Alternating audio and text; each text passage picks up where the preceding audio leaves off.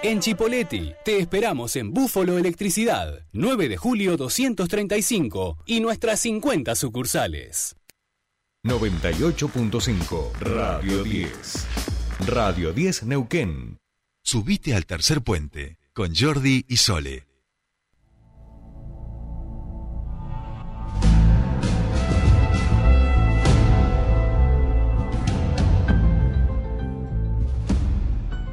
Bien, ya estamos aquí, ponemos esta música porque estamos en comunicación con nuestro querido Matías Cesari de Enfocados TV, con quien hemos ido haciendo una valoración a lo largo de esta campaña. Y debo darle la derecha en relación a que veíamos ambos un estado, un momento de mucho acercamiento, pero él veía eh, un poquitito más en favor de Rolando Figueroa, yo lo veía un poquito mejor a Coman, finalmente eh, ganó Rolando Figueroa, así que le damos los buenos días y las felicitaciones por el olfato periodístico a nuestro querido Matías Cesari. Mati, buen día, ¿cómo estás? Bueno, encima de que te levanto, te pondero, ahí vamos a tratar de hablar con él. Ahí está, me parece. Matías Cesari, este, ya saben, cada miércoles 22.30 pueden disfrutar de Enfocados TV en el en Somos el Valle. Este, ahora nos va a decir él cuál es el, canal exacto, porque yo mucho no Somos el Valle es el 7, este, ¿no? Del cable, por lo menos del, del cable que yo tengo, digamos, no sé en otros cables. Ahí me parece que ya estamos. Mati, buen día, ¿cómo estás? Buen día, Jordi, ¿cómo estás? Bien, querido, bien. Eh, decía que mm, eh, te daba la venia de que la última vez que hablamos veíamos un escenario muy polarizado, que, efectivamente entre esas dos fórmulas yo los veía un poquito mejor quizá a los azules, vos los veías un poquito mejor a Rolando, finalmente ganó Rolando, así que primero felicitarte y después, Mati, eh, bueno, ¿cómo va a venir enfocados esta semana y cómo vamos viendo el, el escenario que se viene, que todavía es larguísimo, ¿no? Ocho meses hasta que asuma Figueroa.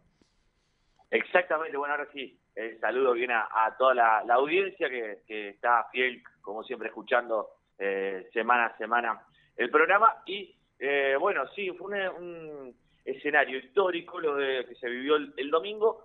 De alguna manera, nosotros ya habíamos charlado que había polarización, que iba a ser un resultado parejo.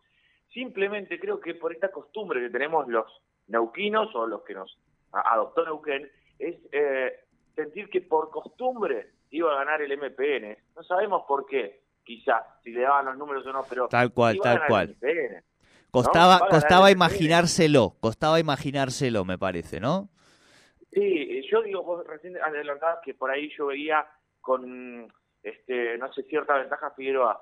No, yo estimaba que en el, termómetro que, que, hacía, charlaba con gente de diferentes ámbitos, etcétera, por ahí podía tener una ventaja. Yo escuchaba más que iban a votar a Figueroa y no hacía Coman y pensaba, digo, bueno, a Coman quizá lo vota la gente del aparato, el afiliado, etcétera, No encontraba un independiente que dijera, yo tengo ganas de votar eh, a, este señor, que bueno, justamente costaba también que eh, Marcos Coman transmitiera algo, ¿no? O sea, por eso también en la estrategia del MPN eh, sobre todo al final de la campaña, fue votar Mapita, ¿no? O sea, no Tal estás conociendo tanto candidato, votar Mapita que no, que no falla. No, tal cual. A mí esto que vos decís es tal cual. Yo los últimos, el fin de semana, los últimos cuatro días, me dediqué a hablar con mucha, mucha gente por afuera de la política. O sea, que nada tuviera que ver para ver cuál era un poco la mirada. Y allí es donde efectivamente eh, costaba encontrar, digamos, una, una mayoría de votos para, para Coman. A mí me pasó esos últimos días en el fin de semana, jueves, viernes, me acuerdo, que hice, dije, a ver, voy a hacer un testeo, porque es verdad que nosotros estamos muy insertos, digamos, ¿no? En determinados mundos que le acercamos mucho el bochín con la información, pero que después subjetivizamos, subjetivamos como cualquier este hijo de vecino, ¿no? Exactamente, bueno, y después este, esa cuestión de costumbre, como decíamos, que pensábamos que ganar eh, Coman y, y, el MPN terminó este, ganando Figueroa. Eh, la transición es larga, yo estimo que tendría que ser bastante ordenada porque, eh, bueno, primero porque van a haber auditores y después porque sería muy cochino y hablaría muy mal de un partido histórico que mm. así no que así no sea. Así que yo estimo que eh, va a ser algo prolijo, que se va a dar todo en el marco de, lo legal. Podrá haber alguna irregularidad, de, pero algo menor. este, estimo que va a ser todo correcto, porque también el MPN no es que se va para siempre. El MPN pensará en retomar el, poder. Eh, y bueno, justamente... Eh, Pero no te da la sensación, Mati, perdón, eh, que son demasiados meses para pergueñar cosas.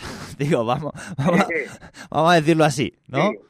Y bueno, y todavía faltan muchas cosas por resolver, digo, ¿no? También estoy pensando en la etapa de desarrollo social y muchas otras tantas eh, cuestiones que pasaban para después las elecciones. Y bueno, es el momento ahora de que se acomoden. Es verdad, puede pasar un montón, si, si ponemos en teoría conspirativa, puede pasar un montón de cosas. No, en conspirativo, eh, sino en el sentido de que, mira, vos decís, bueno, el, ahora todavía, digo, estás con el golpazo en la cara, ¿no? Y salió el gobernador y salió el gobernador electo a ponderar ese vínculo entre los dos, a decir que había cariño, todo eso. Eh, después vas bajando, vas pensando un poco, te agarra la bronca, o sea, como con toda pelea, duelo, digo, hay procesos que hay que ir pasando. Pero después queda un largo camino, digamos, de meses y meses y meses, donde se supone que vos ya vas a empezar a establecer eh, tu estrategia política para volver al poder, digamos, ¿no? Exactamente. Por eso digo que no, no, hablo de, mala fe ni de nada en esto, sino de la política misma, digamos, de que cada actor va a tener mucho tiempo, mucha ansiedad, eh, no va a poder agarrar todavía los fierros eh, Figueroa. siendo el electo, y eso también genera rarezas. A, Gutiérrez ya sabemos que ahora la lapicera le, le, pinta un poco menos, digamos, ¿no? Todas estas cuestiones que hacen al poder en la política. Bueno, va a ser Gutiérrez un gobernador que hace los dos mandatos, pero que verdaderamente eh, va a tener poder real eh, siete años y medio y no ocho, ¿no? Porque, eh, bueno, justamente pasa, pasa esto, que ya el poder que tiene em, Gutiérrez en este momento es casi que se va disipando, su imagen se va disipando, y bueno, y esto que decías vos de la transición de lo largo y cómo va a ser, bueno, tenés toda la razón. Ahora, habrá que ver, habrá que esperar, yo creo que será cuestión de ir analizando movimiento a movimiento qué es lo que va pasando también para leer entre líneas. Hoy por hoy, simplemente pensar en que va a ser ordenado, pensar en que tiene un montón de tiempo, eh, digamos, eh, el oficialismo actual para, justamente como decís vos, ir eh, pergeñando acá futuro, pero bueno, vamos a ver qué pasa y ir la, la, idea es tratar de leer entre líneas, mes a mes, semana a semana, qué es lo que va pasando. Yo creo que todavía falta mucho y hay que ver las diferentes políticas que se van tomando para ir dando las primeras conclusiones. Si no, nos vamos a anticipar y, por ahí le vamos a cerrar fe.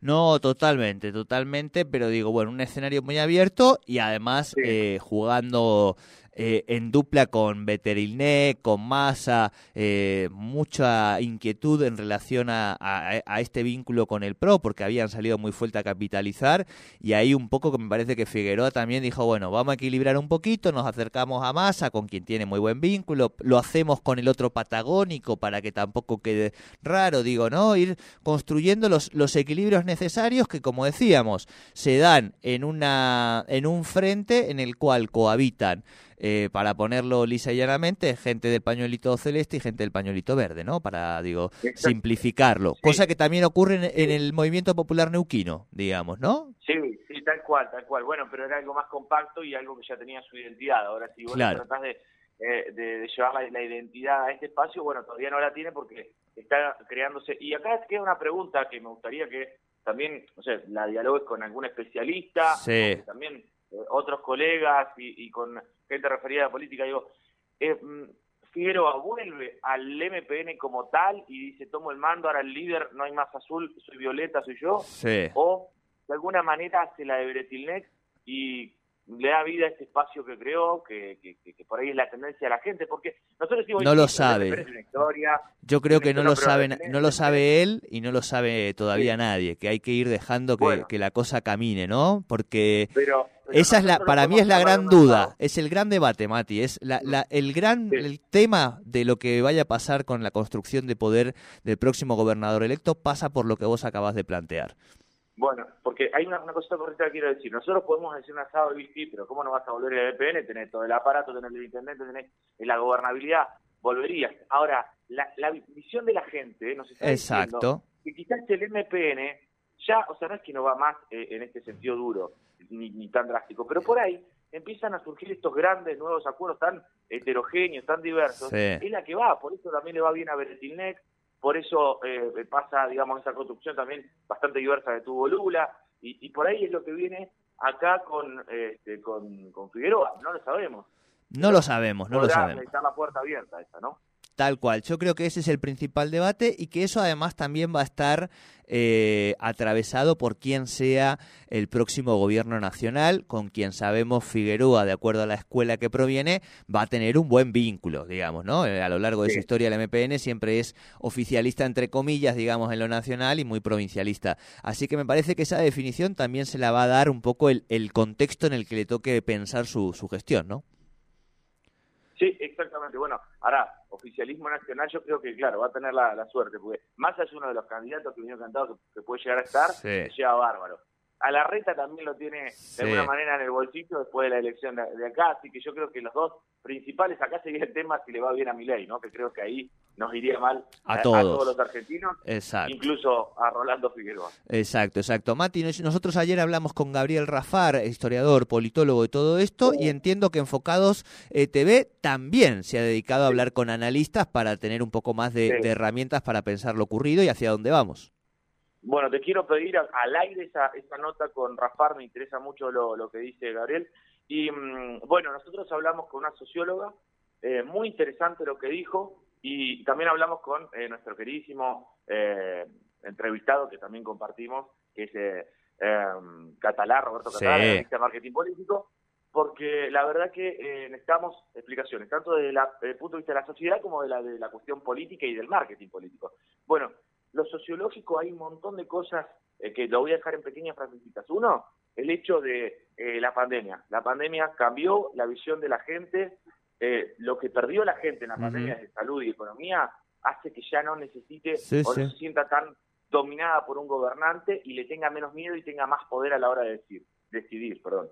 Y, y después, con respecto a otra cuestión de, me, que planteó esta, esta mujer, Abigail Salgado, la socióloga, y que no lo había pensado, es los lugares, por ejemplo, que le, el lugar que le dieron a, Ana Pechen dice que fue un error. Porque a Ana Pechen o le dabas algo más o no le dabas nada, porque darle ese lugar donde ya estuvo es de alguna manera dar la visión de que estás estancando tu política, estás estancando, vos querés volver atrás y como que nada va a cambiar. Yo creo que eh, mira, esa, esa visión no la había tenido, me dejó con los ojos abiertos. Sí, sí, me gusta. Eh, porque, y, y bueno, y después desde el lado político, eh, bueno, creo que gran título, a mí me encantan los títulos que deja Catalá, porque de alguna manera bueno, tiene el picante que, que, le gusta enfocados, y dijo mm, algo así como que la Ferrari la chocó Jorge Zapag, me encantó ese título porque es duro, porque de alguna manera es real y es el máximo estratega que tiene la provincia, pero una eh, perdió y fue este domingo.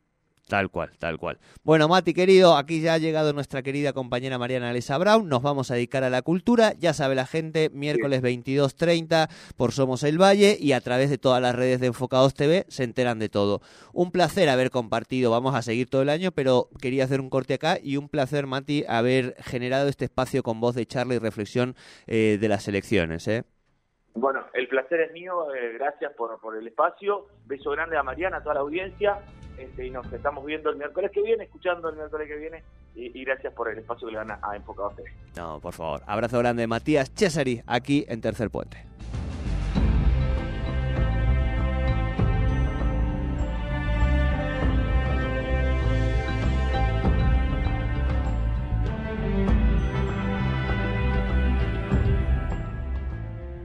Subite al tercer puente con Jordi y Sole. Auspicia Iruña, concesionario oficial Volkswagen en Neuquén y Río Negro.